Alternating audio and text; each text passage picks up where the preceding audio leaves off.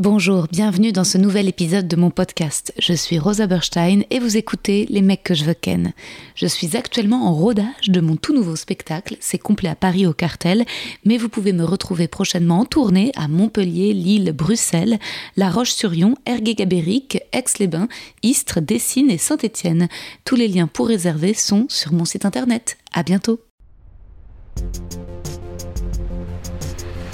Les mecs, les mecs, les mecs que je veux ken. Chères auditrices, chers auditeurs, mes amis, j'espère que vous allez bien et que vous vous préparez à fêter Noël ce soir en compagnie des gens que vous aimez. À l'heure où j'écris cette intro, ces épisodes de Winter Special ont majoritairement été enregistrés pendant la période du reconfinement, je ne sais pas encore où je serai le 24 au soir. C'est bizarre. Même quand mes parents étaient ensemble, on n'a jamais vraiment fêté Noël. Ils détestaient ça. Je leur en veux pas, je trouve ça même assez stylé d'une certaine manière qu'ils aient réussi à résister à la pression sociale et on a eu de jolis Hanouka avec un petit cadeau tous les soirs pendant huit soirs. Ma mère allumait une petite bougie, elle achetait des cadeaux trop mignons. Mais moi cette année je me suis acheté un sapin. Et mes voisins ont mis plein de guirlandes de déco dans le couloir du quatrième étage et je trouve ça super sympa. C'est important de marquer les saisons en fait, je crois, de célébrer l'hiver pour en avoir moins peur, un peu comme la mort. Je pense qu'il faut célébrer la mort. Et ensuite, oui, euh, bah c'est sûr que l'histoire familiale de chacun complique un peu les choses. Je sais pas si vous avez des grandes familles. J'en veux un peu à Jimmy Fallon de mettre en scène dans ses interviews l'idée de la famille idéale récemment. Moi, ça m'a un peu déprimée. La famille parfaite que forment Joe D'Apato et sa femme Leslie Mann et leur fille Maud and Iris et Karak Knightley ses deux bébés, son mari musicien. Bon, au moins Nathalie Portman, elle avoue qu'elle a eu des phases down pendant le confinement. Et voilà. La dépression, c'est tabou, hein. la solitude, c'est tabou, mais si jamais vous écoutez cet épisode et que vous vous sentez seul, sachez que moi aussi, je suis seule. Je crois que je vais être seule le 24 au soir, les gars. Ma mère sera à la montagne avec des amis à elle, mon père à l'île aux moines avec sa meuf, ma sœur dont je suis pas très proche avec son mec dans la famille de son mec, donc en vrai, euh, ça sera peut-être Minou et moi, quoi. À moins que je trouve des potes chez qui m'incruster, mais cette année, les gens se réunissent en tout petit comité et ils ont peur pour leurs grands-parents, donc c'est délicat d'inviter des étrangers. Voilà, gros big up à tous les solitaires comme moi qui cherchent l'amour, mais c'est compliqué, il faut être patient. Hein. Et reconnaissant pour ce qu'on a déjà. Moi, j'ai une mère incroyable et je suis très heureuse de vous la présenter, de vous la faire découvrir dans cet épisode. Vous la connaissez peut-être déjà via mon compte Instagram parce que je faisais beaucoup de stories avec elle pendant un moment. On filme souvent nos vacances ensemble et récemment, je l'ai moins filmée. Vous comprendrez pourquoi vers le milieu de notre discussion. Et j'espère que ça vous touchera et que ça vous donnera envie d'appeler, de voir vos mamans si vous avez la chance de les avoir encore avec vous. Et si vous avez des rapports compliqués avec vos mères, ce qui est aussi possible, j'espère que ça vous questionnera sur la femme de manière générale. Ma mère, vous verrez, parle beaucoup pour les femmes de sa génération, je crois. Bonne écoute.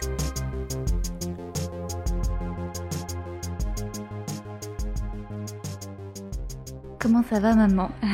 Ça va, un peu stressée Oh non. par l'exercice. Ah, pas du tout. euh. Moi, j'aurais voulu faire un podcast entier avec des épisodes euh, où on parle. euh, Mais je t'écris un petit poème. Ma mère, ma meilleure amie, qui sait mieux que personne me comprendre et me consoler, ma maman, si belle, si drôle, si intelligente, si généreuse, je t'aime. Tu es mon phare dans cette longue nuit de reconfifi, et j'espère aussi pouvoir t'apporter du courage, de la joie, de la force. J'adore nos voyages, nos délires, nos stories. On partage énormément. Mais j'ai réalisé que je ne connaissais pas certaines parties de toi, de ta vie, avant moi. Et si tu es d'accord, je vais te poser quelques petites questions aujourd'hui sur toi, ta découverte de l'amour. Oh, écoute, euh, moi, le, le premier amoureux, il s'appelait Rémi Sartor. Je devais avoir 7-8 ans. D'accord. Et euh, j'étais dans une école, alors c'était une école privée, mais en fait c'était un appartement près de la gare de Lyon. Ok. Et c'était une dame, mademoiselle Doucineau, Mhm. qui était la seule, la seule maîtresse. Et elle ressemblait à Tartine. Je sais pas si tu te souviens de... Non les bandes dessinées à l'époque. Donc c'était une femme très âgée avec un chignon et euh, on faisait les pitres. euh, on, on lui donnait des, des, des bonbons à la, au poivre, tu vois. On lui faisait. Ok, les 400 coups. Voilà, on faisait des 400 coups et dans. C'était, c'était un cours euh, mixte avec pour garçons et oui, filles oui, D'accord. oui, oui. Catholique? Euh, non, Laïque? Parce qu'on on habitait à Levallois avant et quand on a déménagé Boulevard de la Bastille, pendant quelques mois, je suis allée là. Après, je suis allée sur l'île Saint-Louis. D'accord. Et donc là, j'ai rencontré Rémi Sartor D'accord. et, euh, et les, euh, les, toutes les- tous les après-midi, on allait euh, au Jardin des Plantes pour euh, faire la, une promenade, tu vois, c'était notre... Avec vos parents Non, Vos non, avec elle. D'accord, la maîtresse vous amenait au Elle jardin. nous amenait tous les jours au Jardin des Plantes, donc c'était génial, tu vois. La récréation, c'était dans un grand Ah ouais. parc et tout. Et ça durait longtemps parce qu'il fallait y arriver. Et... Bah oui, de Gare de Loin, Ouais, de ouais, Lyon, c'est pas tout voilà. Et donc Rémi Sartor, euh, il était euh, riche. Ah ouais? Son père était directeur des familistères. C'était Jean Franprix à l'époque, tu vois. Et il avait euh, peut-être deux, trois ans de plus que moi. Et, euh, il, m'étonnait beaucoup. Et je me souviens, on faisait tous les. À la fin de l'année, on faisait une, une fête, euh, une représentation, on se avec une chanson, etc. Et, euh, et moi, j'étais assise. euh, on regardait les, les répétitions et j'étais assise sur ses genoux et j'avais des collants rouges. Je m'en souviens encore. Et il m'avait caressé les collants. Même pas la jambe, mais collants. tu Oh, c'est j'étais fière. beau. Voilà. Bon, ça n'a pas été plus quel loin. âge? J'avais euh, 7, 8, 9 ans. 8-9 Voilà. ans, genre CM1, et lui, il était déjà au collège? Non, mais c'était dans la même classe, on était une dizaine, mais tu vois, il n'y avait pas de... Elle faisait la même classe à tout le monde, c'était un peu spécial. Hein. D'accord. Un peu. Montessori, finalement. Oui, enfin, Montessori, euh, avec euh, la, la, la règle, et, euh, tu, et elle tapait des doigts. Hein. Mm. Ouais, ouais. Montessori sans Montessori, quoi. Et et t'avais caressé les jambes? il m'avait caressé les jambes, voilà. C'était mon premier choc amoureux. Eh oui, eh oui. Voilà. voilà. Rémi Sartor. Sartor. Il devait être d'origine italienne. Bah oui, parce que pareil. Sartor, Voilà. attends, mais Sartor, d'ailleurs, c'est pas, ça fait vraiment penser au nom d'un des personnages de d'Elena Ferrante, de l'amie prodi- Ah oui, prodigieuse. c'est Il n'y a vrai. pas les Sartor Ouais, ouais, ouais, ouais, c'est vrai. Ouais, ouais. T'as raison, ouais, la famille. Ouais, ouais. Sartore, c'est couturier euh, Mm. en italien. Sarto. Voilà. Et c'est là où tu t'es dit, euh, que tu t'es dit, ça se trouve, euh, oui, j'aime plutôt les garçons, je vais tomber amoureuse des garçons. Ah, j'avais pas de doute euh, avant. J'ai jamais Mm. été attirée par les filles, non. Non, non. Il y en a qui ont été attirés par moi plus tard. Ah bon? Ouais. C'est vrai? J'étais féministe, ouais. Ah ouais, ouais. Il y avait. euh, En fait, j'étais dans un groupe féministe euh, proche de la Ligue. Ok. Et donc, on se réunissait euh, régulièrement. Il y en avait une qui avait des vues sur moi. Et bon, de temps en temps, quand on avait des réunions qui se terminaient tard, on restait dormir chez l'une ou chez l'autre.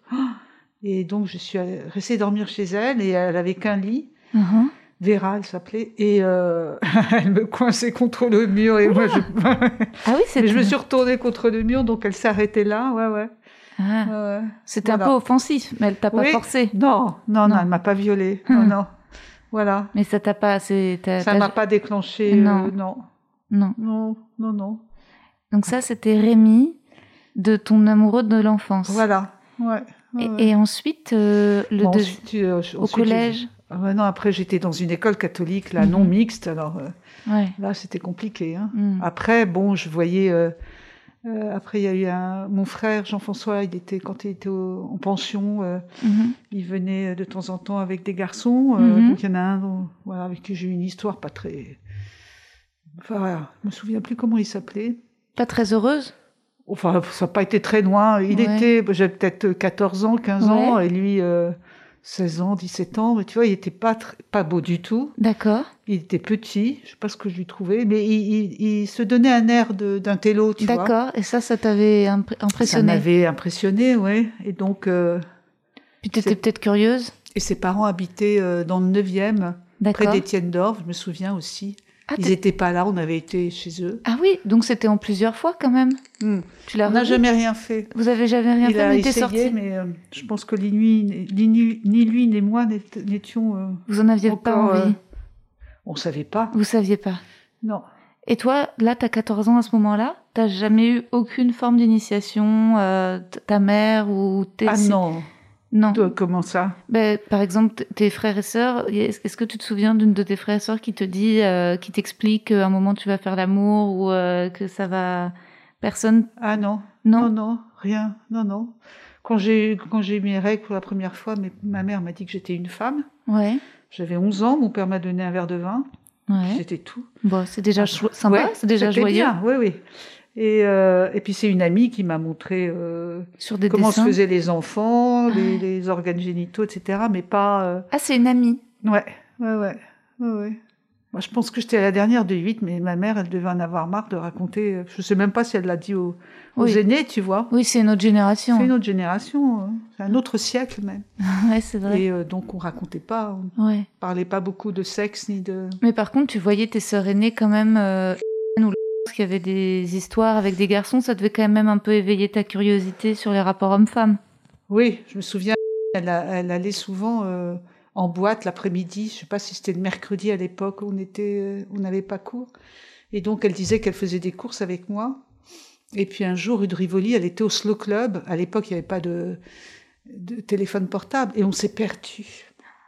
Ça a été épouvantable. Je sais plus comment on s'est retrouvés, mais enfin, on a su qu'elle n'était pas au Slow Club. Elle était avec un petit copain, tu vois. Donc, euh, donc, euh, je pense qu'après, euh, on n'a pas fait des courses pendant un moment.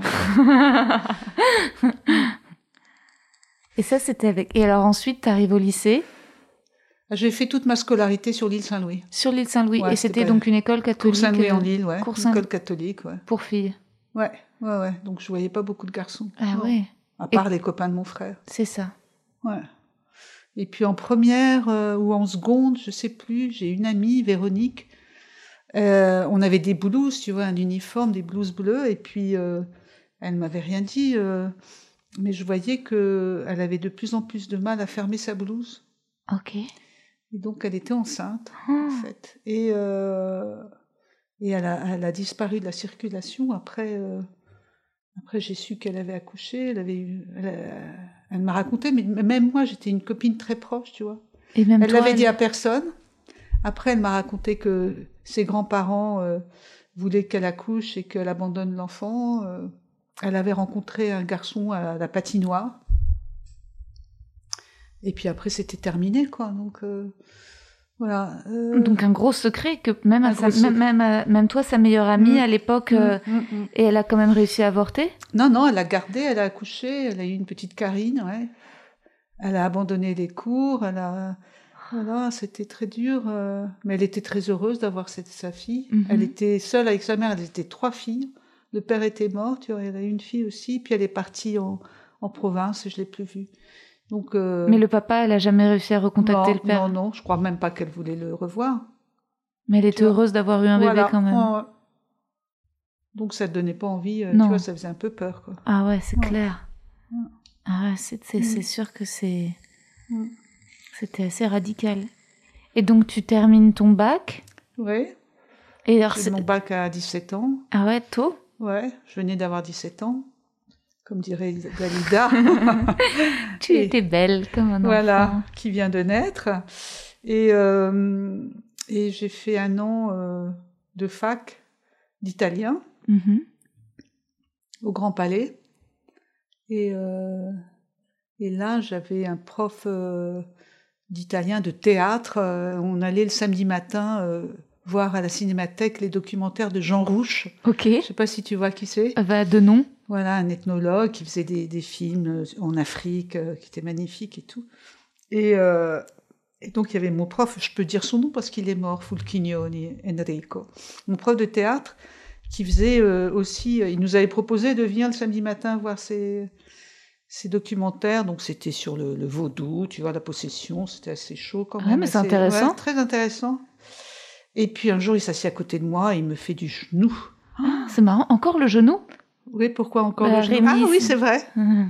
Mais j'étais pas assise sur ses genoux, hein, Mhm. j'avais pas de collant rouge. Et voilà, donc j'étais très. euh, C'était un peu comme euh, avec la fille qui me coinçait contre le mur, tu vois. T'étais pas sûre d'en avoir envie Ah encore non, mais j'étais effrayée. Ah, t'étais j'étais- effra- ah, d'accord, ouais, ouais. Non, puis il était, il avait 60 ans, euh, Ah, plus que ça, tu vois. Il était. euh, Ah oui, donc c'est une agression. euh, Enfin. pas une agression, il a bon, il a essayé, puis Il ça a essayé. Voilà, après, il m'a pas, il m'a pas harcelé plus Non. que ça, quoi. D'accord. Voilà. Et c'était. Mm. Et t'avais quel âge when it comes to your finances, you think you've done it all. You've saved, you've researched, and you've invested all that you can. Now it's time to take those investments to the next level by using the brand behind every great investor, Yahoo Finance. As America's number one finance destination, Yahoo Finance has everything you need, whether you're a seasoned trader or just dipping your toes into the market. Join the millions of investors who trust Yahoo Finance to guide them on their financial journey. For comprehensive financial news and analysis, visit yahoofinance.com, the number one financial destination, yahoofinance.com. Bah, j'avais 17 ans. Ouais. Et après, je suis allée, euh, à 18 ans, je suis partie de chez mes parents. Donc, je suis allée à Nanterre. Mhm. Donc, parce que mon père était prof aussi au Grand Palais. Donc, euh, c'était un peu compliqué pour moi parce que tu avais des gens de droite qui l'aimaient bien, Ah. des gens de gauche euh, qui l'aimaient pas. Et j'étais toujours sa fille, quoi. Il me Ah. jugeait par rapport à ça. Donc, je suis allée à Nanterre et là, j'étais anonyme. Mhm. Et là, c'était euh, oh, c'était le bordel déjà, enfin encore. Ouais. Nanterre, c'était en 75, 76. ouais, ouais. Et là, il y avait euh, tous les, beaucoup de trotskistes à l'époque. Ouais. Ça Et devait être un peu sympa quand même, comme ambiance. Ouais, ouais, ouais.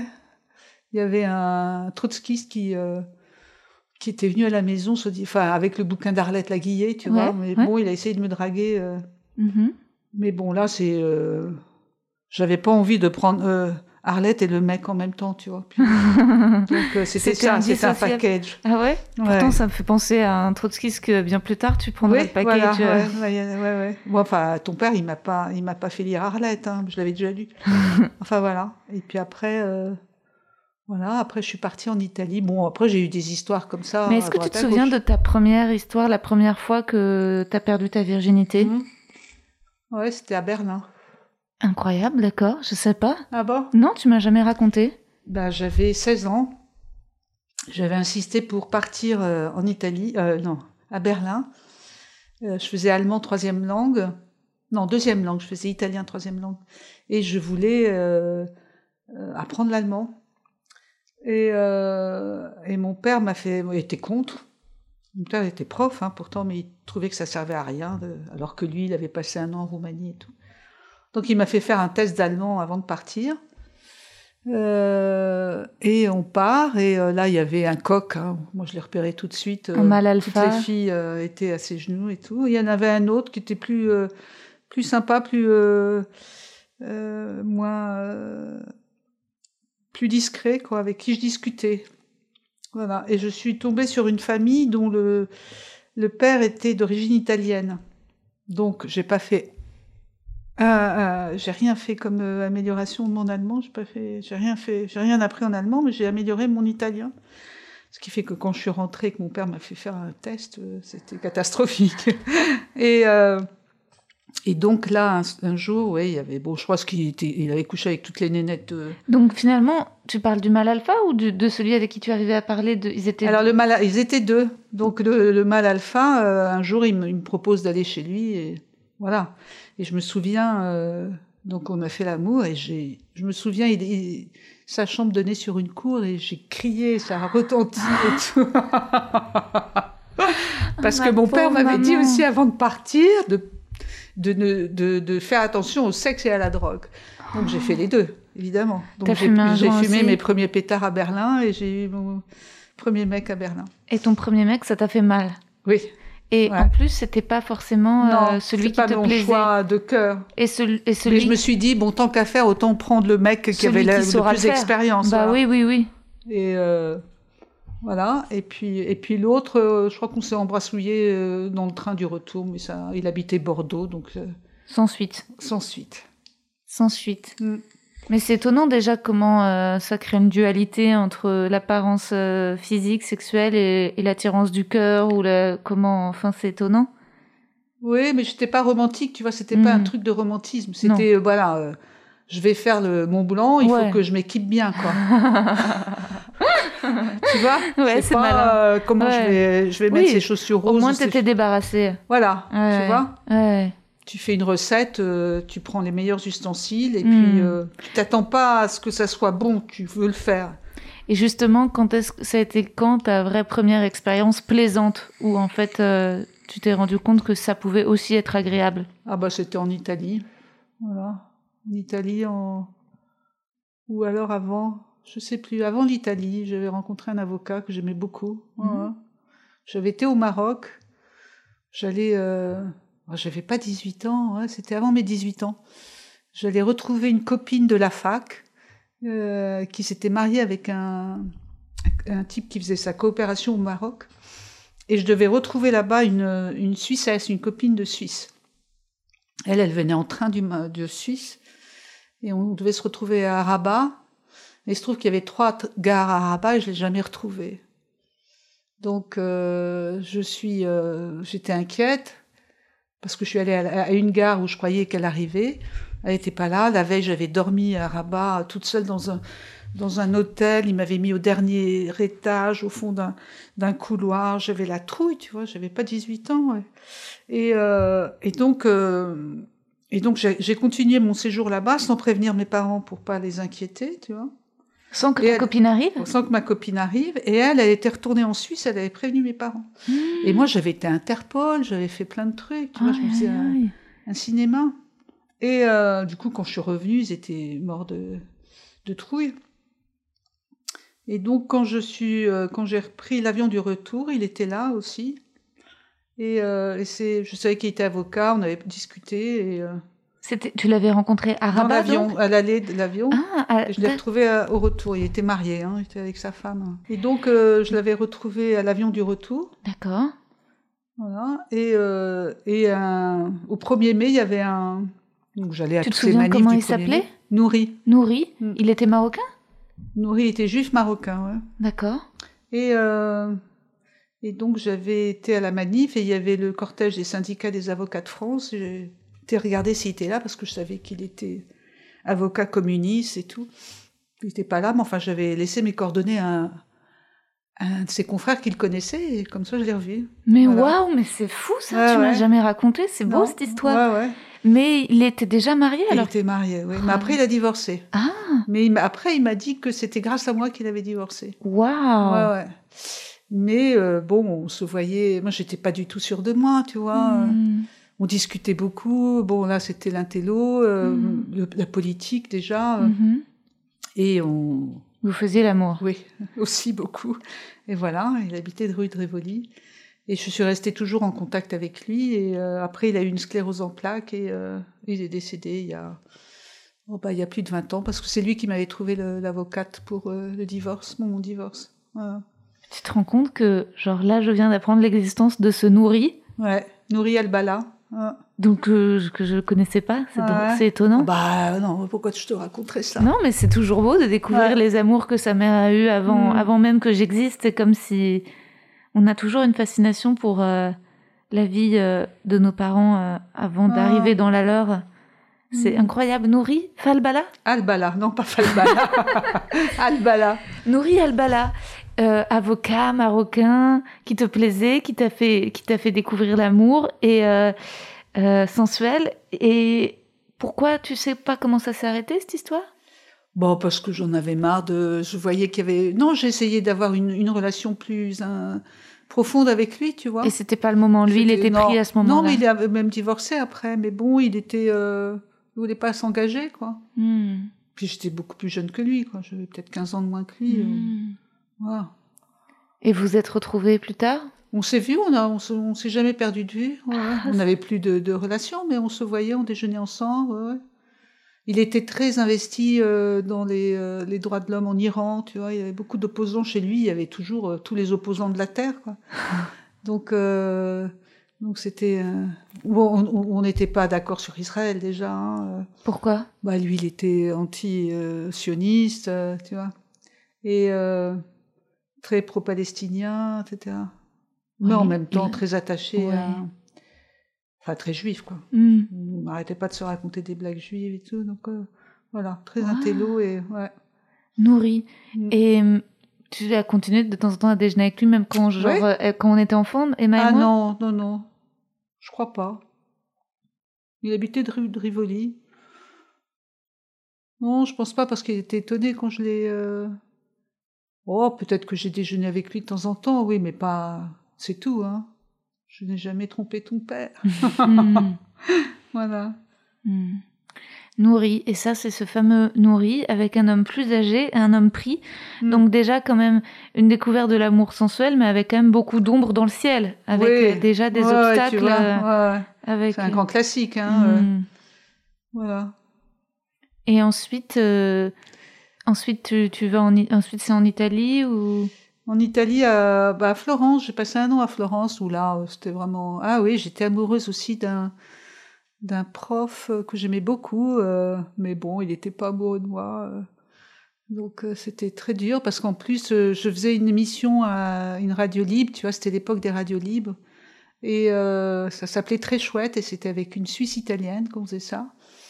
Et donc elle, elle avait l'accent suisse et moi l'accent français. On faisait en, itali- en italien, mais on, on passait des musiques françaises et puis on faisait des, des- on écrivait des, des poèmes, on faisait beaucoup de choses et et puis il y avait ce, ce type, la Renato, je crois, je me souviens plus, qui faisait partie de notre groupe d'amis, tu vois. Et Moi j'avais des vues sur lui, puis on invitait toujours des gens d'extérieur pour faire un réciter un poème ou lire quelque chose et lui une fois il est venu pour réciter un poème pour une autre, tu vois. Ah, ouch. Ouais, que je connaissais, qui était effectivement très jolie. Ah, Aïe. mais voilà. Bon. Là, tu considères que c'est ton premier gros chagrin d'amour, celui-ci? Euh, oui, oh. Non, ça t'a pas. ça non parce pas- qu'on avait, on n'était pas sortis ensemble. J'avais Ouais. tu vois, on n'avait rien. Mais le sentiment euh, oui, très le violent. sentiment, ouais. Le sentiment de, aussi, euh, je pense que, de manière générale, jusqu'à euh, assez longtemps, je trouvais que je ne méritais pas une histoire d'amour extraordinaire, tu vois, que il y avait toujours mieux que moi ou que, tu vois, j'étais pas sûre de moi du tout. Alors que quand on voit les photos, t'étais tellement belle. Bah ouais. Et t'es toujours belle, mais en plus tellement intelligente. Ouais. Mais tu sais, ça m'a consolée quand j'ai vu euh, des, j'entendais des, des, des, des mannequins qui disaient toujours aussi qu'elles se sentaient moches. Tout. Donc euh, voilà. Ouais. Des femmes intelligentes, j'en connais pas beaucoup qui se sentaient connes. hein. Je pense que, je crois que c'était surtout la beauté qui, euh, qui, euh, qui comptait quoi. Enfin, il fallait être beau et intelligent. Alors que moi, en tant que féministe aussi, et puis j'aimais pas quand j'étais petite, on, on- j'avais les cheveux bouclés euh, et, euh, et dans la voiture, on, on me coiffait euh, avant d'aller voir la famille ou des amis. Et euh, ma mère me disait toujours, pour être belle, il faut souffrir. Tu vois. Mm. Alors j'avais pas envie de souffrir. Quoi. Voilà, donc je faisais pas tellement attention à moi et Mm. voilà. Et comment tu conciliais le fait d'être féministe et féministe engagée et d'être assez romantique et en plus de t'éprendre pour des hommes là de ce que tu décris souvent plus âgés que toi, souvent des Mm. profs, souvent des hommes dans un dans une situation Ouais. d'autorité, de pouvoir. que- Bah, je crois qu'on est, on est très contradictoire. hein. On est très contradictoire, euh, tout le monde. hein. Mais t'as toujours en fait été attirée par des hommes que t'admirais. Voilà, ça Mm. c'est sûr. Mm.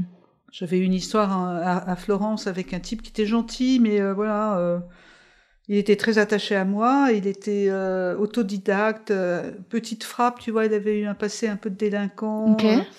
Euh, Stylé. Ricardo, hein C'est que c'est. Ouais, le- ça a changé. Ouais, le bad boy. Ouais, ouais. Il avait une petite maison sur une colline à côté de Florence. Oh waouh. Et euh, il travaillait avec un, un, un copain à lui, il faisait des sacs. Ok. À Florence, tu fais des sacs ou des pizzas, hein, je veux Ouais. dire. Des Et chaussures. donc, ou des chaussures. Et donc, voilà. Et, mais il était très intelligent, tu vois, Mhm. mais il n'avait pas la culture. Et Mhm. euh, L'intelligence Bon. du cœur. voilà. Et avec Et- lui, t'as eu une histoire. Ah oui, oui, oui, mais bon, je ça s'est arrêté. C'est toi qui l'as lourdé. Ouais. Mm. Et essentiellement, avec lui, ça se passait bien? Ça allait, ouais. Ouais. C'est Ah qui bah, en euh, général, ça allait. C'est ça, je veux dire, si ça n'allait pas, ça durait pas. hein. Bah ouais. Mm. Mais est-ce que t'as un souvenir, genre, du meilleur coup de ta vie, quoi? Est-ce que c'était nourri ou un homme où vraiment. euh, Est-ce que tu penses que avec chaque homme, c'était bien de façon différente en fonction de la relation? Ou est-ce que tu penses que parfois, dans ton expérience, donc de tes 16 ans à, on va dire, jusqu'à jusqu'à papa ou ta vie de mère, disons, entre cette période-là, les trois étoiles, il y en a pas beaucoup, hein. C'est vrai, c'était. euh, Mais j'en ai eu quelques-uns, ouais. Ouais, ouais. hmm, Pas énormément, mais quelques-uns, ouais. Pas forcément en Italie, hein. C'était pas. euh, tu veux dire à ton retour en France? Oui, oui, oui. Ah, oui, oui, mon temps en France et. euh, Et j'étais, euh, je papillonnais quoi, jusqu'à ce que je connaisse ton père. euh, Mhm. J'étais vraiment. À l'époque, on était très Très libre très libre et puis pas attaché. Mais tu vois, ma contradiction, c'est que j'avais des histoires comme ça sans lendemain, ou, Mhm. avec des, des fois deux ou trois en même temps, et en même temps, je voulais un enfant, quoi. Je- Mhm. Et donc, quand j'ai rencontré ton père, voilà, je me suis dit, ça y est, c'est le profil qui, Mm. qui convient, quoi. Hmm. Et donc, euh, Ton désir d'enfant euh, a, a été plus fort que peut-être ton, Oui. ton envie, peut-être que ton besoin qui était de, de t'épanouir sexuellement en tant que femme à ce moment-là et de faire des découvertes. bah oui, parce que je, je, j'allais avoir 30 ans, je me disais que ça y est, c'était l'époque, euh. Puis j'étais la dernière, tous mes frères et sœurs avaient des enfants, moi j'étais la dernière de 8, tu vois. Mm. Pas d'enfants à 30 ans, alors que ma mère à 30 ans, elle en avait déjà 5 ou 6, quoi. Mm. Bizarre. Mm. Donc, euh, donc c'est vrai que là, euh, mes contradictions se sont euh, aplanies. Mm. Et c'était, un bisexuel, c'est celui avec qui t'étais avant papa? Ah, oui, oui, ça n'a pas été. Oui, je euh, il était médecin, il jouait dans un orchestre. J'étais, euh, Mm. je le trouvais très sympa, très beau et tout. Et puis, euh, euh, voilà, on est sortis ensemble. Puis quand il m'a dit qu'il était bi, euh, ça m'a refroidi. quoi. Mm. Et je l'ai quitté, il a insisté. Et je lui ai dit non, non, faut. Bah, assume, quoi. Fait... En fait, il est retourné avec la femme avec qui il avait eu déjà un enfant. Il y en a eu un autre. Et puis après, je l'ai rencontré à un anniversaire. Après, il est devenu euh, vraiment homosexuel, quoi. Mm. Mais ça a pris du temps. hein. Mm. Voilà. Mais donc, encore, euh, donc beaucoup, euh, au- aussi, donc dans ton expérience, beaucoup d'expériences d'hommes qui n'étaient pas disponibles. Oui, ouais, ouais. Ça, c'était un, un grand classique. Ça n'a pas bougé. hein, L'histoire se répète. Ouais. Ouais. Bah oui, parce que ceux de mon âge m'intéressaient pas trop. euh, voilà. euh, J'étais toujours avec des, des mecs plus âgés, hein, ça c'est sûr. hein. Et, euh, et puis voilà. Mais du jour où tu as eu des enfants, où tu étais mariée, t'as plus du tout regardé les hommes? Euh, non. Non. Tu te laissais... fait un. Ouais. J'ai fait vraiment un, un mur, j'ai mis un mur, ouais. J'ai pas vu. euh, Je crois qu'une fois, un mec m'a dragué et ça m'a fait quelque chose, ça m'a fait bizarre, quoi. Non, non. J'étais très. euh, si tu veux, à partir du moment où je m'engageais, euh, voilà, Entière. j'étais entière. C'est ton père qui voulait qu'on se marie, donc je lui ai dit, bah d'accord, mais à la synagogue, tu vois, je voulais. Et puis bon, ce que j'ai dit à la synagogue, euh, pour moi, ça, ça- je m'engageais quelque part, donc il fallait que je tienne cet engagement. Mm. Et euh, voilà. Et j'étais, je pouvais plus être double autant avant. Je pouvais faire, euh, mais là, c'était ma vie. Elle était pleine de de vous et, et de de ton père. Tu vois, il y avait pas de place. Et puis le, le travail aussi. Donc euh, Mm. voilà. Je savais pas mentir. J'ai jamais su mentir. Donc comment j'aurais fait quoi? Je savais Mm. pas. Mm. Tu vois, quand j'ai des histoires comme ça à droite à gauche, bah, tout le monde en avait, donc on n'allait pas se raconter. Hein, C'était pas les comme euh, ça s'appelle maintenant, tu sais, des histoires où les les les, les Polyamour, couples- les, hein. les- voilà, Les troubles. voilà, tu le disais pas quoi. Donc je mentais pas. Et puis t'avais pas du tout une attitude de séductrice. Non, non, j'ai jamais eu une attitude de séductrice, Mm. vraiment. Ouais. T'étais Voilà. toujours été romantique. Enfin, Bah sur, euh, j'attendais que ce soit l'autre qui fasse le premier pas. ah ouais. Ouais, beau être féministe, hein. Mm. ouais. Et Donc, euh, je remarque que t'étais quand même attiré par des mecs beaux. T'aimes la beauté. L'intelligence d'abord. hein. C'est l'intelligence qui primait, non, ils n'étaient pas tous beaux. hein. Mm. Non, non, il fallait qu'ils soient intelligents, qu'ils soient drôles. Bon, ils n'ont pas tous été, Mhm. mais euh, qu'ils soient surtout intello. Intello, ouais, ça, ça. Parce que Ça moi, je me souviens quand j'étais petite, souvent, tu disais Oh, Robert Redford, Robert Redford. Tu parlais de Robert Redford et euh, je voyais que le physique de Robert Redford. Ouais, euh, enfin, je, je savais que j'allais jamais le voir. hein, non, bien vois. sûr, mais quand même, tu, Ouais. tu- Ah oui, ça te faisait quelque chose, bien quoi. sûr, bien sûr. Je veux dire, la beauté masculine, ça te fait oui. quelque Ah chose. bah oui, bien sûr. Ouais, ouais. Encore maintenant. Hein. Mhm. Mais euh, mais j'allais pas, euh, j'étais pas attirée par euh, les hommes beaux parce qu'ils étaient beaux, tu vois. Mhm. Si quelques-uns en Italie peut-être, oui. Mais c'était pas. T'es quoi pour toi un homme beau physiquement? Ouais, c'était le- les yeux, le regard, brun. Les blonds, ça m'attirait pas du tout. Pas des yeux bleus non plus, pas rien. euh. La virilité? Oui, il fallait euh, pas maigre. Mhm. Fallait pas qu'il soit maigre non plus. Mhm. Voilà. Et c'est tout. Hein. Mhm. C'était pas très difficile sur le physique. Mhm. Ma sœur, j'ai une sœur, il fallait qu'il ait, elle, ce qu'elle regardait, c'était les yeux et les chaussures. Il fallait qu'il ait des mocassins. voilà. Et qu'il soit médecin. Bon, elle a, pas, elle a jamais épousé de médecin. Je sais pas s'ils avaient des mocassins, mais euh, voilà. Donc, euh, non, j'avais pas d'a priori physique euh, autre que. Il fallait pas qu'il soit blond aux yeux bleus. Hmm. Voilà. C'est marrant, ce Nouri Albala quand même. Mm. Un avocat.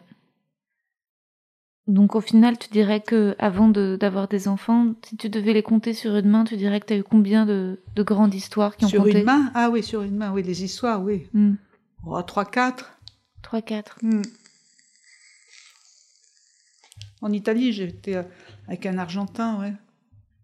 Et déjà à l'époque, je voulais euh, des enfants et lui il n'en voulait pas. euh, donc ça, j'ai arrêté aussi. Et il n'était pas exclusif, lui non plus, c'est ça? Si? Comment ça? Il t'avait pas trompé? Si, Ça, ça j'ai un souvenir que tu mais je le savais pas, je l'ai su après. Hmm. Et quand on, on s'est quitté, il m'avait appelé pour qu'on. Tu vois, il était avec la fille, une uruguayenne, que j'avais connue, hein, que j'avais vue. euh. Et donc, en fait, il continuait à la tromper parce qu'il m'avait même proposé de passer un week-end à Venise avec lui, tu vois. Ouais, il était polygame, quoi. Ouais, ouais, ouais. ouais. J'y avais pas été, j'étais pas allée. Donc quand même, en fait, finalement, tu avais été avec pas mal de figures de entre guillemets d'artistes, d'intellectuels, d'hommes assez libres euh, à tout niveau. Donc c'est vrai que peut-être aussi en tout d'un coup, en, en te plongeant dans une vie de famille, en ayant des enfants et en choisissant un homme assez euh, enfin, cérébral, parce que de son parcours politique, tu voulais euh, sortir un peu de des 70s entre guillemets quoi. Oui, puis je pense que finalement, euh, j'ai jamais été au bout de ce que je voulais finalement, de ce que je, je désirais, qu'est-ce que je voulais. Tu vois, j'ai pas eu l'impression d'avoir tellement choisi moi ma vie euh, amoureuse. Comme je te Hmm. disais, j'allais, je draguais pas, ça se faisait pas à l'époque. Euh, bon, je pouvais dire non, tu vois, mais je savais vraiment, c'était un peu le brouillard, quoi. C'était Hmm. pas clair dans ma tête. Hmm. Euh, ce qui a déterminé mes choix, c'était le désir d'enfant. Sinon, avant, euh, je travaillais, euh, j'avais des copines. Bon, tout, on, a, on racontait nos, nos problèmes de mecs. Hein. Déjà, c'était souvent ça, tu vois, macho, etc. Et, euh, et donc, je voyais pas de. J'étais pas homosexuelle, donc j'avais pas non plus un choix énorme, tu vois, d'alternatives. Et. euh, et. euh, et je savais pas, bon, j'avais. euh, les, les, les, les types gentils, j'en ai eu quelques-uns qui étaient très amoureux de moi, et ben, il y en avait un où j'ai quitté, j'a- j'arrivais pas à Hmm. être. Ouais. tu vois Un grand classique, là encore, tu vois Hmm. Quelque chose comme euh, si euh, j'attendais de répéter un peu l'histoire familiale, de me marier, d'être, d'être, euh, tu vois, parce que j'ai changé du tout au tout quand je me suis, quand j'ai rencontré ton père, quoi. J'ai plus d'histoire comme ça droite à gauche. Je me suis rangé des voitures, j'ai eu des enfants. C'est comme s'il fallait que j'accomplisse cette histoire-là, Mhm. que je revive un peu ce que ma mère avait vécu, pour me libérer et après être vraiment, euh, Redevenir femme. voilà. Et euh, et maintenant, tu vois, ce matin, je discutais avec une copine, une amie commune. Elle a, elle, elle est en train de divorcer euh, et euh, elle, a- elle a une, une histoire amoureuse, mais elle veut pas vivre avec euh, ce type-là parce qu'elle supporte pas que sa façon de manger, sa musique, sa Hmm. et, et cette amie me disait mais je comprends pas pourquoi elle. ben, je dis moi je comprends très bien. Elle, elle se fait chier. Elle veut plus faire de la cuisine alors que quand elle était mariée, elle faisait des plats incroyables et tout. Elle a changé du tout au tout. Hmm. C'est une troisième période. Voilà. Je pense que c'est une troisième période. Ouais. Quand tu sais mieux ce que tu veux et ce que Quand tu tu veux. sais mieux ce que tu veux et que tu trouves bon après euh, malheureusement quand tu sais mieux ce que tu veux, tu viens plus âgé donc le choix se rétrécit et euh, Mais les hommes plus âgés te plaisent aussi ou quand maintenant? Tu... Ouais. Ou en fait, non, oh là ça va. Non non. tu Non, veux non, dire- bah, plus âgé, ça serait embêtant parce que non, non, non, non, de mon âge, Mm. j'ai pas. Bon, de toute façon, en ce moment, ça, c'est pas le moment. non. Voilà. Voilà. Parce que je suis malade. Et voilà. Et quand je serai plus malade, et ben, on verra. Je pense que je, je, je m'occuperai de moi. Et puis, si, si, si, euh, si l'occasion se présente, on verra. Mais je vivrai plus avec quelqu'un, non, je pense pas. Non. Comment t'as hum, Tu parles de, manque de confiance en toi et que finalement dans ta vingtaine, il n'y avait qu'une seule chose dont tu étais sûre, c'est à la fin de ta vingtaine de vouloir être mère, mais qu'au final, justement, euh, c'est pas d'une impression que c'est pas toi qui décidais et que finalement c'était la vie qui décidait un peu pour toi. Comment t'as hum, comment t'as appris à te protéger et à t'aimer? Moi, je me souviens d'un truc que tu me dis quand, quand j'étais adolescente, quand j'étais malheureuse ou quand j'étais stressée. Tu m'as tu m'as dit tu es ta propre meilleure amie, sois douce avec toi. Tu m'avais vraiment appris à, à m'aimer moi-même, à, à, créer une espèce de dédoublement d'intimité pour être indulgente. Comment est-ce que toi tu est-ce que ah bah j'avais fait euh, des analyses, j'avais fait euh, j'ai tout fait aussi hein. À un moment, il y avait la, la mode du rebirth, je sais pas si tu connais. Non. C'était euh, des thérapies euh, comportementalistes où tu, tu faisais des week-ends. Alors ça se terminait souvent en, en coucherie, il hein, faut dire ce qui est, où tu revivais ta naissance. Waouh Ah ouais, c'est un délire. C'est un délire, ouais, ouais. Donc tu te mettais en hyperventilation, tu vois. Et, euh, et donc, euh, mais c'était très bien. C'était en même temps assez euh, assez euh, révélateur et libérateur. Et donc tu, tu revivais des, des, des douleurs et tu pouvais t'en libérer et, et voilà, t'extraire de ça. Il fallait y croire. Hein. Et, et puis alors, tu avais d'autres exercices, la gestalt, tu vois, tu prenais un coussin, ouais. à qui tu t'adressais comme si c'était la personne qui t'avait fait mal quand tu étais petit, tu vois. Donc, il y en a eu des coussins, alors tu pleurais, alors les autres étaient autour de toi, et puis ils te consolaient, et puis tu... Voilà. J'avais connu une femme qui était... Euh, tu vois, j'avais 20 ans à l'époque quand je suis revenue d'Italie, et euh, elle, elle avait déjà 60 ans, elle avait perdu un fils et euh, elle, elle pleurait tout le temps, quoi. Elle n'avait pas du tout accepté la mort de son fils et elle habitait avocate, elle habitait à Saint-Nazaire et je suis restée très longtemps liée à elle et amie avec elle. Et voilà. Et donc, donc je savais aussi que il fallait se parler à soi-même et voilà. Ça, je l'avais pas oublié. Je l'ai pas toujours fait. C'est-à-dire, je me parlais à moi-même et euh, ça va quand il n'y a pas une autre voix qui te dit mais non, mais non, faut pas faire comme mm. ça, tu te trompes, euh, c'est pas ça, tes intuitions elles sont pas bonnes, c'est toi qui, c'est toi qui te plantes, euh, mm. t'es, t'es pas sympa avec lui, euh, voilà.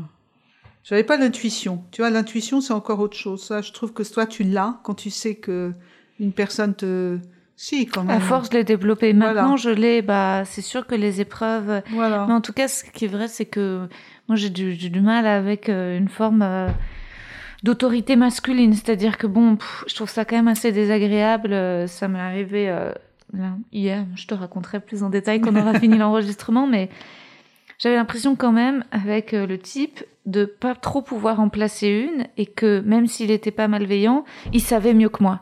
Ah. Et sur le moment, je ne sais Mm. pas si c'est euh, notre, notre construction ou quoi, ou si c'est de la modestie de ma part, hein, en toute sincérité, mais où j'ai pas la force de. Sur le moment, moi, je- je- j'attends une conversation euh, d'égal à égal. Mm. Donc en fait, si Ah l'autre, si l'autre impose, euh, il sait mieux. En fait, ça me, Ah oui, c'est pénible. c'est pénible. Ah oui. Non, moi, j'avais pas ce problème-là. Je veux dire, euh, en général, il me, tu vois, je nourris par exemple, il me trouvait très intelligente. On Mm. discutait. C'était, Hmm. voilà, c'était, j'avais pas, je pouvais en placer une, tu vois. Hmm. Mais c'est moi qui me sentais euh, en dessous de tout, quoi. Je n'osais pas. Et finalement, j'arrivais à, lui- à parler. Il me mettait en confiance, donc ça allait. Il me m'abaissait pas. Hmm. Donc euh, ça, c'était bien. Et euh, je me sentais pas plus. Moi, c'était avec les femmes, les femmes de pouvoir. Ça, je me sentais pas du tout Ah oui? à la hauteur. Tu vois, elles m'effrayaient et, et je comprenais pas du tout ce que ça voulait dire. Mais elles avaient certainement raison, tu vois. Moi, j'étais pas, euh, voilà, j'étais pas une femme de pouvoir. Ça m'a pris beaucoup de temps à à pas le devenir, mais à ne, pas regretter de ne pas l'avoir été. Tu vois. Hmm. Et euh, l'intuition, c'est autre chose que de se parler à soi-même, de se consoler. Tu vois Hmm. Parce que tu te consoles une fois que tu, tu te consoles en te disant, bah, je pouvais pas savoir, euh, voilà, c'est pas moi qui étais responsable, si j'ai pas fait de mal, c'est pas moi qui me suis trompée, etc. Et j'avais pas l'intuition pour me dire avant, voilà, t'es dans la même, t'es pas dans la bonne euh, direction. tu- Là, tu, je sentais des trucs, je voyais des trucs, mais je l'écoutais pas mon intuition. Hmm. Voilà. Et après, ça m'a mis beaucoup de, ça m'a pris beaucoup de, de temps de l'écouter mon intuition. Hmm. Tu vois, quand tu étais petite, je t'ai pas dit écoute ton intuition, tu vois. Parce que je ne le savais pas. Hmm. Parce que j'avais des intuitions à ce moment-là quand tu étais petite et que je me disais, mais non. C'est comme, euh, tu sais, comme euh, là, j'ai regardé sur Netflix une série policière. Quand tu n'as pas de preuves, Hmm. tu peux pas mettre en examen un type. Tu peux avoir des soupçons. euh, Bah, l'intuition, avec l'intuition, il y a la conviction. C'est-à-dire qu'il ouais, faut. des il- pièces à conviction. c'est ça.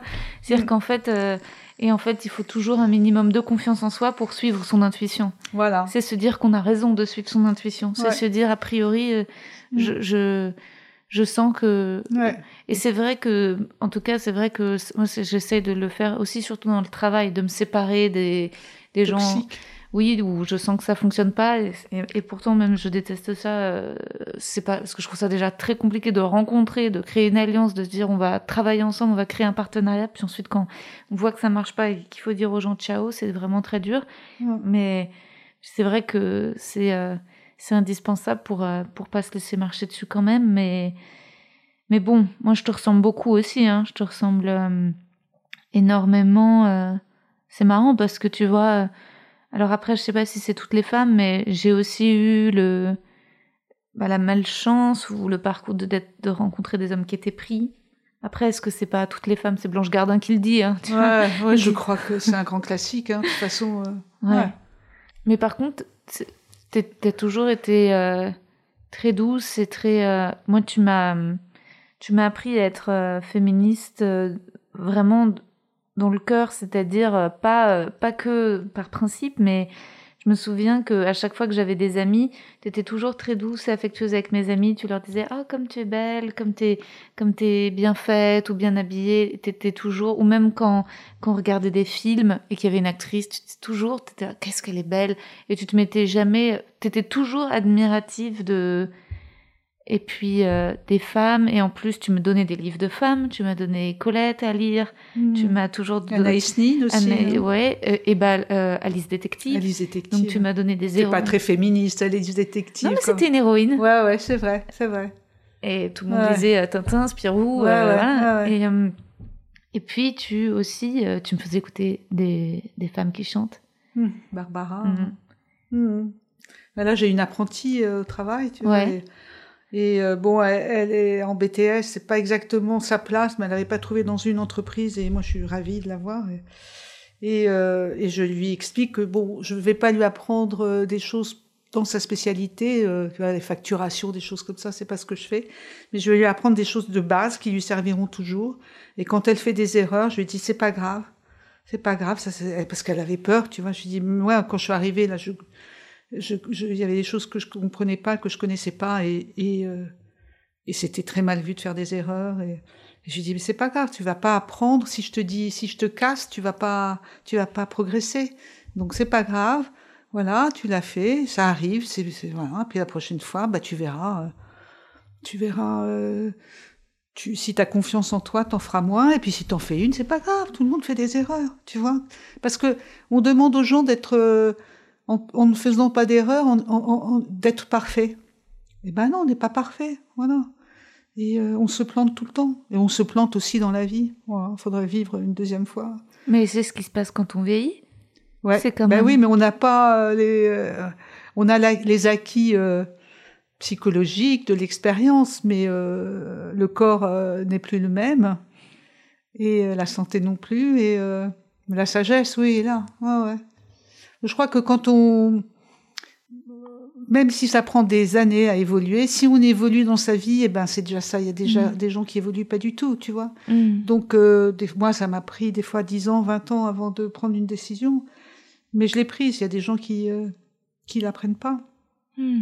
Donc, euh, et, euh, et je pense que j'étais sage d'une certaine façon. Mais bon, de passer à l'acte, euh, L'amour, euh, t'auras pas euh, apporté tant de, de joie que ça dans la vie, parce que finalement c'est plutôt l'expérience de la maternité et l'expérience de ton du travail. Oui, c'est vrai. Et puis euh, l'Italie quand même a apporté beaucoup de joie. Enfin, Mm. c'est pas une personne, c'est un pays. Non, mais j'étais heureuse aussi euh, Mm. avec des hommes. Non, non, j'ai pas été malheure- que malheureuse. J'ai eu des grandes joies, non, des grandes joies. Mais voilà. Donc je vous ai connus très amoureux, papa et toi. Bien hein. sûr, ouais, ouais, tout à fait. Ouais, ouais. On s'est connus en janvier. euh, je t'attendais en août, j'étais enceinte, tu vois. T'es née euh, en mai de l'année suivante, non, non. T'es vite tombée amoureuse de lui. Oui, tout à fait. Ouais, ouais. Ouais. Mais bon. Ouais, ouais.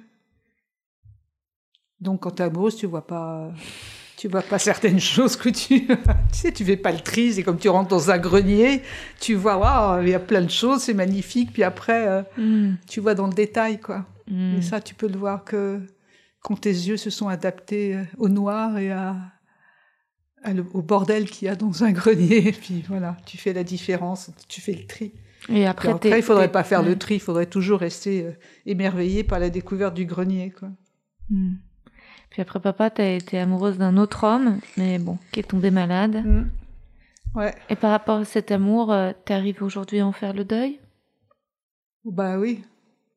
Je fais le deuil euh, alors qu'il n'est pas mort, tu vois, et qu'on a toujours un contact, quoi. Mais euh, oui, oui, oui. C'est compliqué, quoi, d'être. Maintenant, ça va.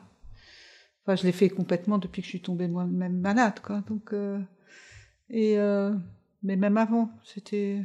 Il y a un attachement, mais c'est beaucoup de souffrance, quoi. Je me rends compte euh, euh, que de vivre avec quelqu'un de malade, ça, ça, ça, ça entraîne une énorme souffrance dans l'entourage. Et euh, j'en suis pas voulu d'être tombée moi-même malade et de créer cette souffrance, mais je m'en rends compte parce que je l'ai vécu moi-même. Et il y a plein de façons d'être malade, et toi, t'es pas malade de cette façon? Non, non, je me- j'essaie de pas me plaindre et Non. d'être. euh, T'es hmm. extrêmement courageuse.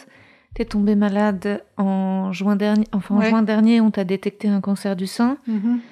Et la première chimio, c'était 16 juillet. 16 juillet. Bon, à partir de la rentrée septembre, tu travaillais à nouveau dans ton Ouais. lycée. Euh, J'ai même commencé à travailler plus tôt. ouais. T'as commencé fin août. Hmm. Euh, la période la plus dure, c'était plutôt vers le mois d'août. C'était Oui. les expériences des pre- 15 août, oui. vers les premières chimios euh, qui qui fonctionnaient pas.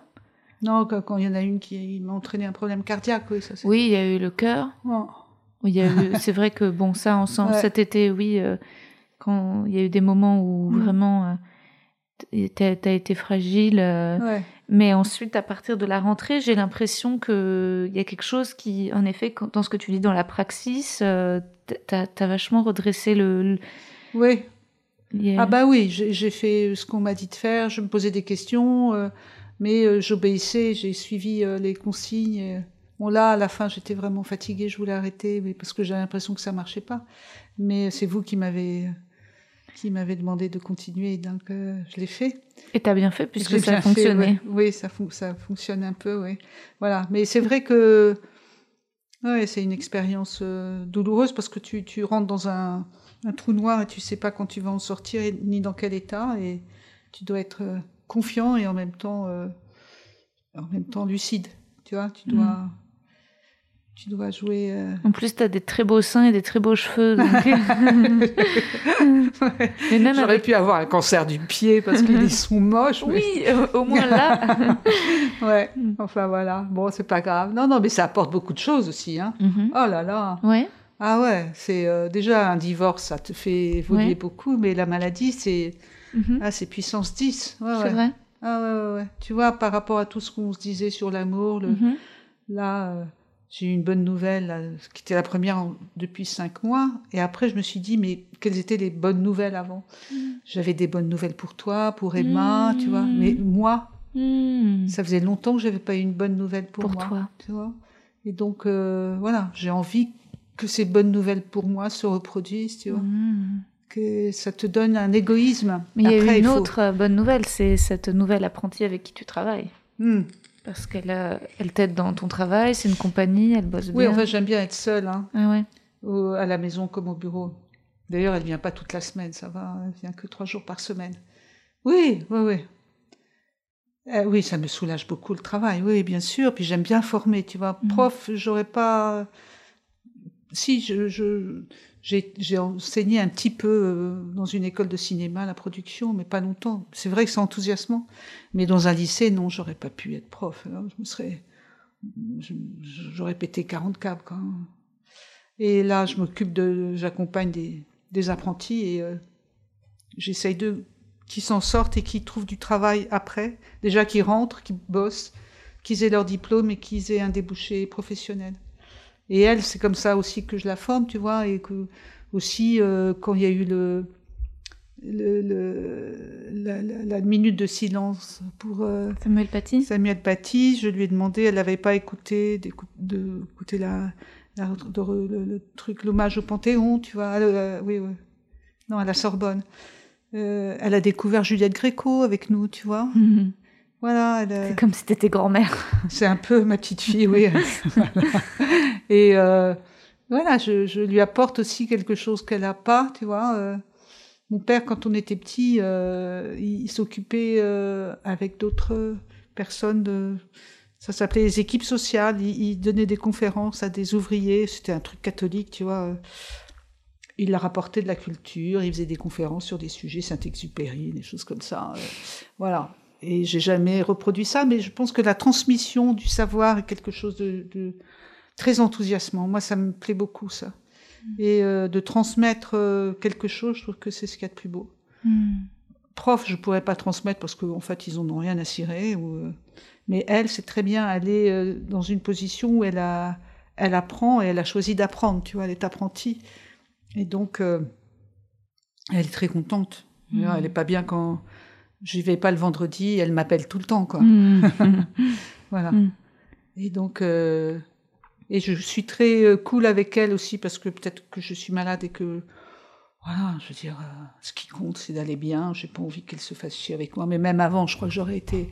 Puis je l'ai choisie. On a fait un casting, hein. il y en avait trois, j'ai pris celle-là. Donc, euh, donc j'ai envie qu'elle se sente bien aussi parce que je l'apprécie et que je l'estime, tu vois. Mm. Si on m'avait imposé quelqu'un euh, qui m'aurait pas plu, j'aurais pas été comme ça. Donc là, ça tombe, ça se passe bien. Et ce qui est important aussi dans ta vie, c'est tes amitiés.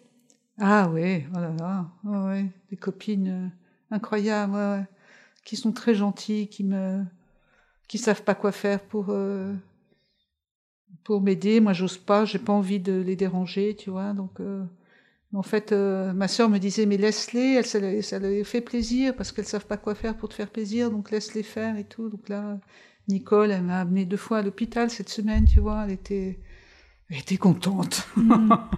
oui. Et donc j'étais contente pour elle. Quoi.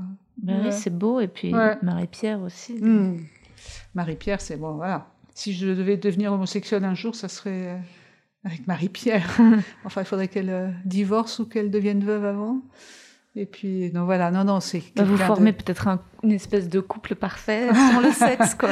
Ah oui, c'est vraiment euh, quelqu'un d'incroyable incroyablement généreux et euh... mais tu sais c'est plus ou moins ce que me disait John Malkovich quand cet épisode sortira l'épisode avec John Malkovich sera sorti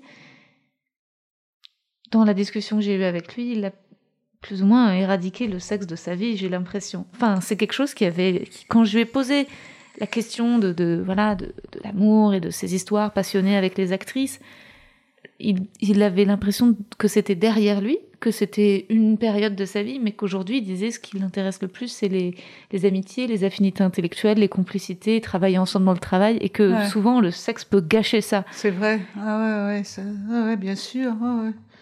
c'est sûr que c'est... Euh, c'est à double tranchant. Ouais, ouais, complètement, complètement.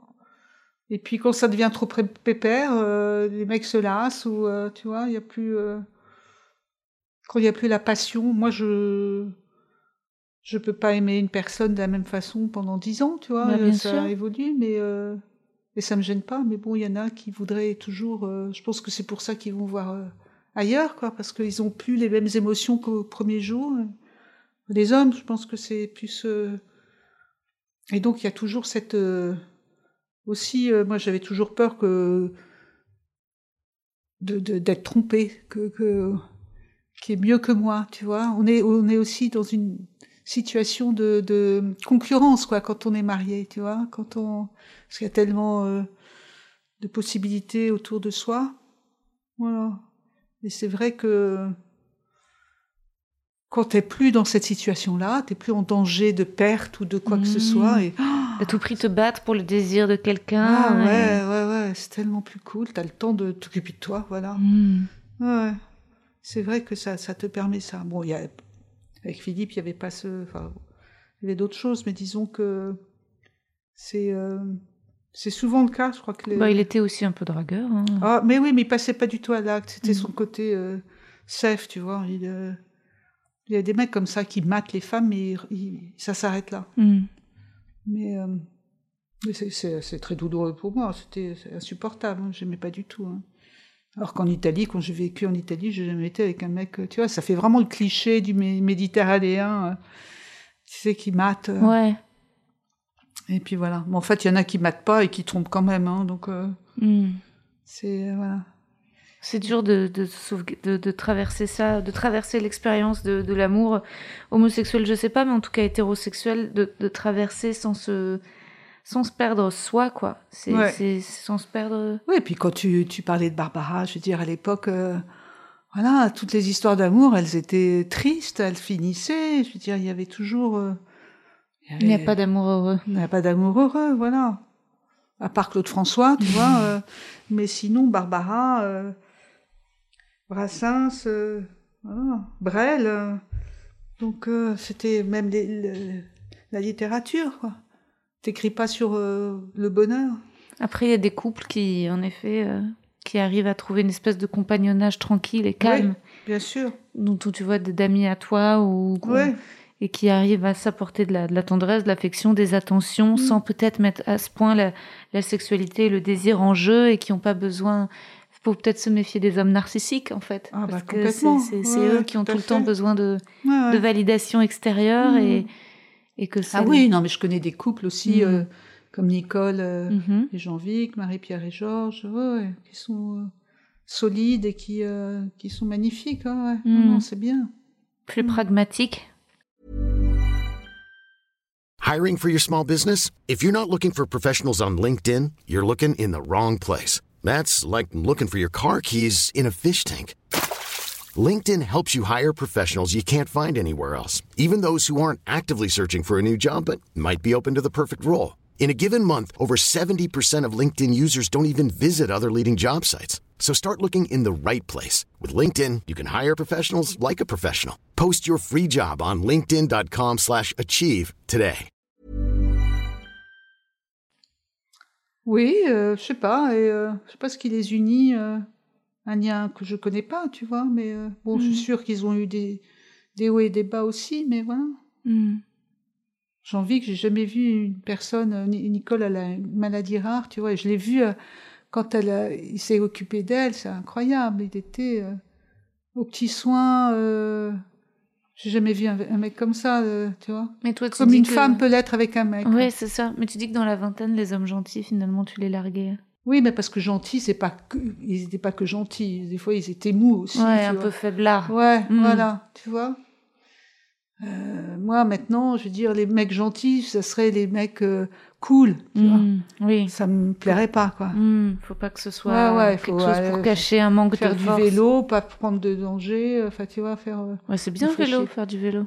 Oui, non, mais ça va Mm. avec le truc. euh, Ah, ça, ça, vois. n'a rien à voir. C'est c'est ton côté anti-bobo. voilà, voilà, voilà. Ne pas trop travailler, ne pas trop se fatiguer, ne pas, tu vois, pas prendre de risques, ne Mm. pas vivre complètement. euh, Oui, mais résultat, ensuite, ça t'a amené vers quelqu'un qui travaille, qui, dont la vie n'était que le travail, qui était Mm. boulimique de travail et qui était euh, et qui prenait tellement de risques qu'il en a eu euh, des Ouais. maladies. C'est vrai. Ouais, ouais, non, non, tu as raison. D'ailleurs, moi, je, je pourrais. Je, pourrais, enfin, je devrais un jour m'arrêter de travailler, mais ça me, ça me, tu vois, je me demande qu'est-ce que je ferais, quoi. Je vois, j'aime tellement travailler, j'aime tellement le contact avec les, les autres, faire des choses, tu vois, que. Mais je pense que tu transmettras toute ta vie. Il y a travail Ah, et travail. oui, oui. Tu vois, c'est vrai que toi, de, de ce que tu dis, c'est assez beau et puis ça perpétue quelque chose de ton éducation. Ouais, ouais. Je vois ma sœur aînée, là, elle, elle me racontait, là, avec Marie-Pierre, elle nous racontait mercredi qu'elle a, elle avait été à un concert euh, et euh, elle avait de musique euh, chinoise et elle, a- elle est tombée amoureuse de, de l'instrument. euh, alors, je sais plus, c'est un nom chinois. Tu sais, c'est comme un genre sitar, entre sitar, euh, euh, Mhm. harpe et tout. Et elle en a acheté un, elle a pris des Mhm. cours et, et c'est très compliqué, tu vois. euh, Mhm. Et, euh, et c'est génial, ça, c'est, elle en fait tous les jours, et ça, je trouve ça génial. En plus, c'est bien pour l'arthrose, parce Mais ouais. qu'elle, euh, elle- et alors, et puis c'est compliqué parce que tu as, quatre notes, mais c'est des chiffres, tu vois. Donc, euh, Ah. quand tu joues, la partition, c'est des chiffres. Et, euh, et donc, qui correspondent à des, des, à des cordes Mm. et à des emplacements sur les, les cordes. Mm. Donc ça te fait travailler la, la tête aussi, tu vois. Toi, qu'est-ce que tu voudrais apprendre là? Après, euh, qu'est-ce que je voudrais apprendre Ou Euh, pratiquer ou... bah, La peinture, je me dis, je quelque chose avec mes mains, tu vois. J'ai jamais été très euh, douée en peinture. Et quelque chose d'artistique, ouais. Mm. Quelque chose de manuel, ouais, ouais. Bon, la cuisine, ça va. euh, ça, tu maîtrises. la, ouais, euh, la couture, j'ai dit à, à ma sœur que, oui, je... Oh. Ap- bon, après, je me dis, oh, on va passer un temps fou, euh, Mm. mieux acheter des choses euh, Mm. d'occasion. la mécanique, non. Mm. Ça, non, je j'apprendrai jamais à changer d'ampoule. Mm. à- Je vais pas prendre des cours de- d'informatique non plus, mais quelque chose d'artistique, ouais. La peinture ou la sculpture, tu vois. Mm. Quelque chose de manuel, ouais. Ça, ça me, pla- ça me plairait. Qu'est-ce qu'on peut te souhaiter là? Qu'est-ce que tu souhaites? Qu'est-ce que je souhaite? Bah, De découvrir encore, là, comme je, je le fais depuis quelques mois, euh, cette énergie en moi et cette, euh, ce, de savourer tellement la vie, quoi, quand elle va bien. De voir comme c'est génial. Bon, et d'accepter aussi euh, qu'il y a des, tuiles qui tombent, et puis voilà, faut passer à travers, et puis quand tu passes pas à travers, faut te relever, et puis, euh, puis tu te dis, voilà, faut faire confiance aux autres qui... euh, ils vont, ils vont te, te remettre en, sur pied. Je t'aime. Merci maman.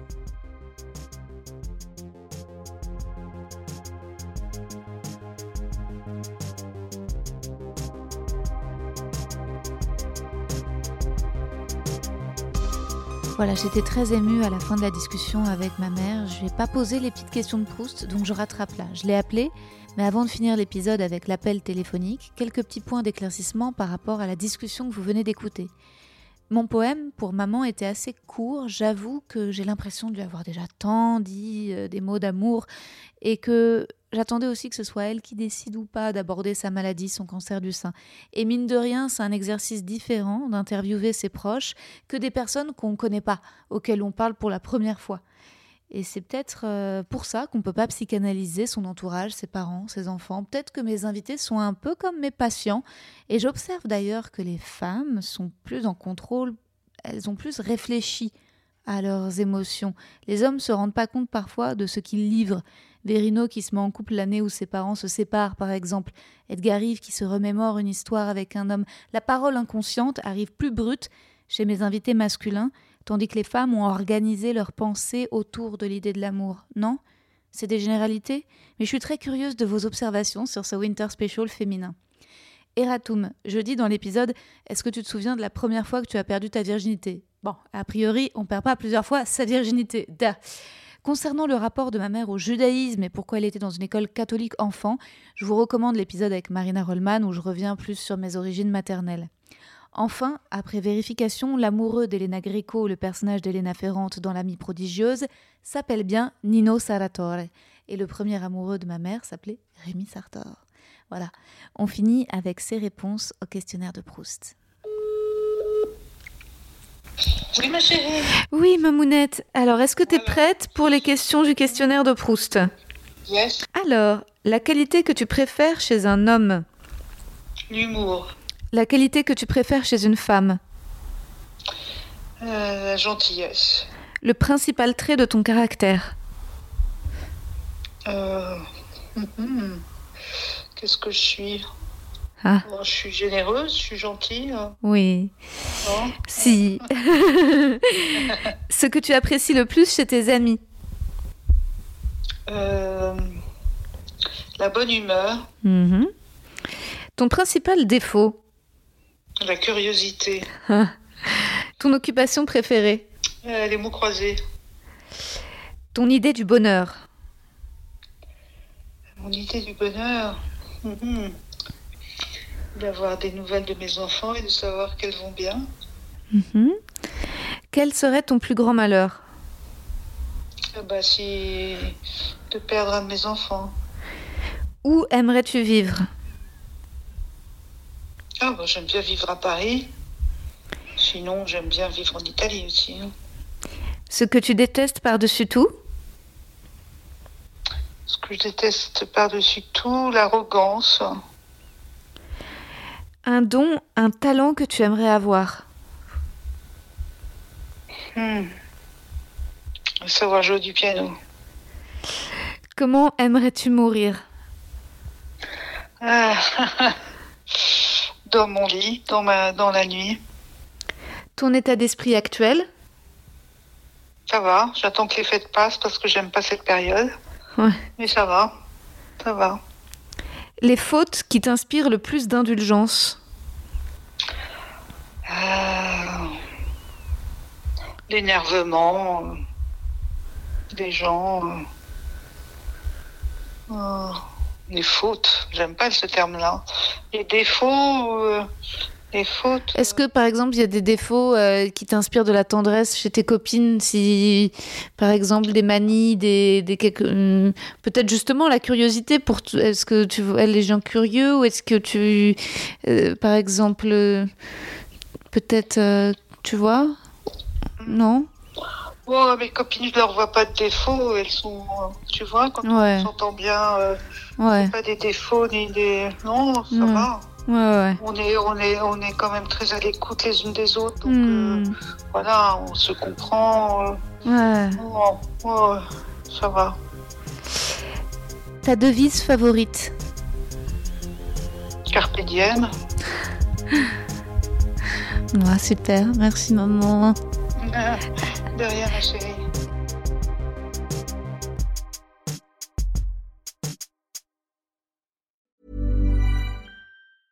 When it comes to your finances, you think you've done it all. You've saved, you've researched, and you've invested all that you can. Now it's time to take those investments to the next level by using the brand behind every great investor, Yahoo Finance. As America's number one finance destination, Yahoo Finance has everything you need, whether you're a seasoned trader or just dipping your toes into the market.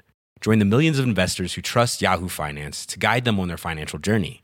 For comprehensive financial news and analysis, visit yahoofinance.com, the number one financial destination, yahoofinance.com. Vous avez aimé cet épisode? N'hésitez pas à le dire en faisant une petite story, en taguant mon compte et celui du podcast, at que je veux ken sur Insta. Vous pouvez également soutenir mon travail en venant voir mon spectacle, en lisant mon livre et en commentant sur YouTube les replays vidéo de mes chroniques sur France Inter.